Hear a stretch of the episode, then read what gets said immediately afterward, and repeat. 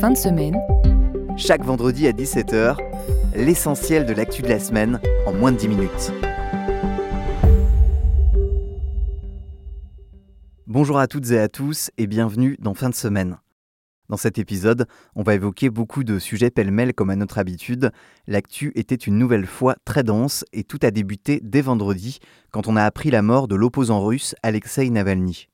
Cet homme, âgé de 47 ans, avait comme réputation d'être l'ennemi public numéro un du président russe Vladimir Poutine. Je rappelle que Alexei Navalny était emprisonné dans une colonie pénitentiaire située en Arctique.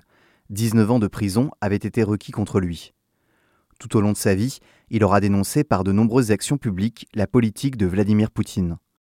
En 2020, il avait déjà subi une tentative d'empoisonnement.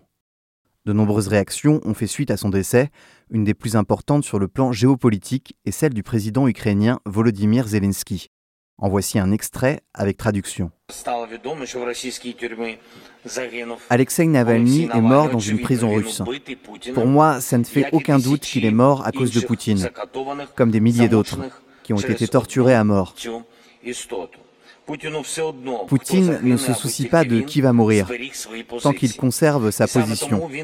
C'est pourquoi Poutine doit tout perdre et il devra rendre des comptes pour ses crimes. Le président ukrainien n'est pas le seul à avoir réagi en accusant Vladimir Poutine. En France également, pour Emmanuel Macron, il ne fait aucun doute de l'implication du chef du Kremlin dans la mort d'Alexei Navalny. Une deuxième information désormais qui a rythmé cette semaine, toujours liée à Vladimir Poutine, mais sur un plan beaucoup plus concret et militaire. Ce samedi, l'armée russe a revendiqué avoir pris le contrôle total de la ville d'Avdivka. Située à l'est de l'Ukraine, il aura fallu 17 000 soldats tués, près de 400 chars déployés et un nombre de bombardements et d'avions assez incroyable pour s'emparer de cette zone stratégique. Le président Zelensky, dont je vous ai traduit les mots il y a quelques instants, a reconnu qu'il s'agissait là d'un sacré coup porté à son armée, fragilisant ses soldats dans ce combat acharné qui dure maintenant déjà depuis plus de deux ans. La semaine dernière, c'est la mort de Robert Badinter qui était le fil rouge du dernier épisode. Son entrée au Panthéon avait même été évoquée sans pour autant qu'on sache exactement quand elle aura lieu. Eh bien ce mercredi, c'est une autre entrée officielle au Panthéon qui a eu lieu, elle aussi sous forme de cérémonie.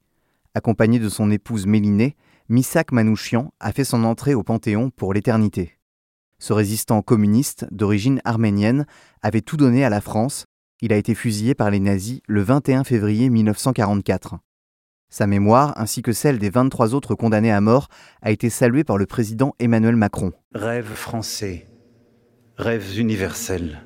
Misak Manouchian, vous entrez ici en poète de l'amour heureux. Si Misak Manouchian est mort apatride, l'Élysée a tenu à rappeler à travers un communiqué que parmi les fusillés étaient aussi présents des résistants de nationalité polonaise, hongroise ou italienne, poursuivant par ces mots Être français, ça ne tient pas à l'origine, à la religion, au prénom, mais à la volonté.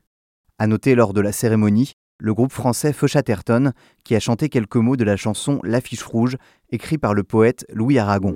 Ni l'orgue ni la prière aux agonisants. On reste en musique, je vous emmène désormais sur un sujet plus léger. Suivez-moi, on part sur les traces de la basse de Paul McCartney, volée il y a quelques années.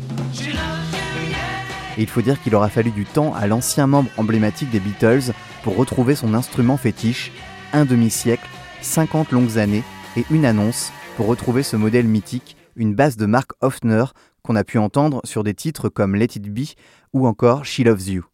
C'est grâce aux recherches menées par un collectif créé par des passionnés nommé The Lost Bass que l'objet a pu retrouver son propriétaire.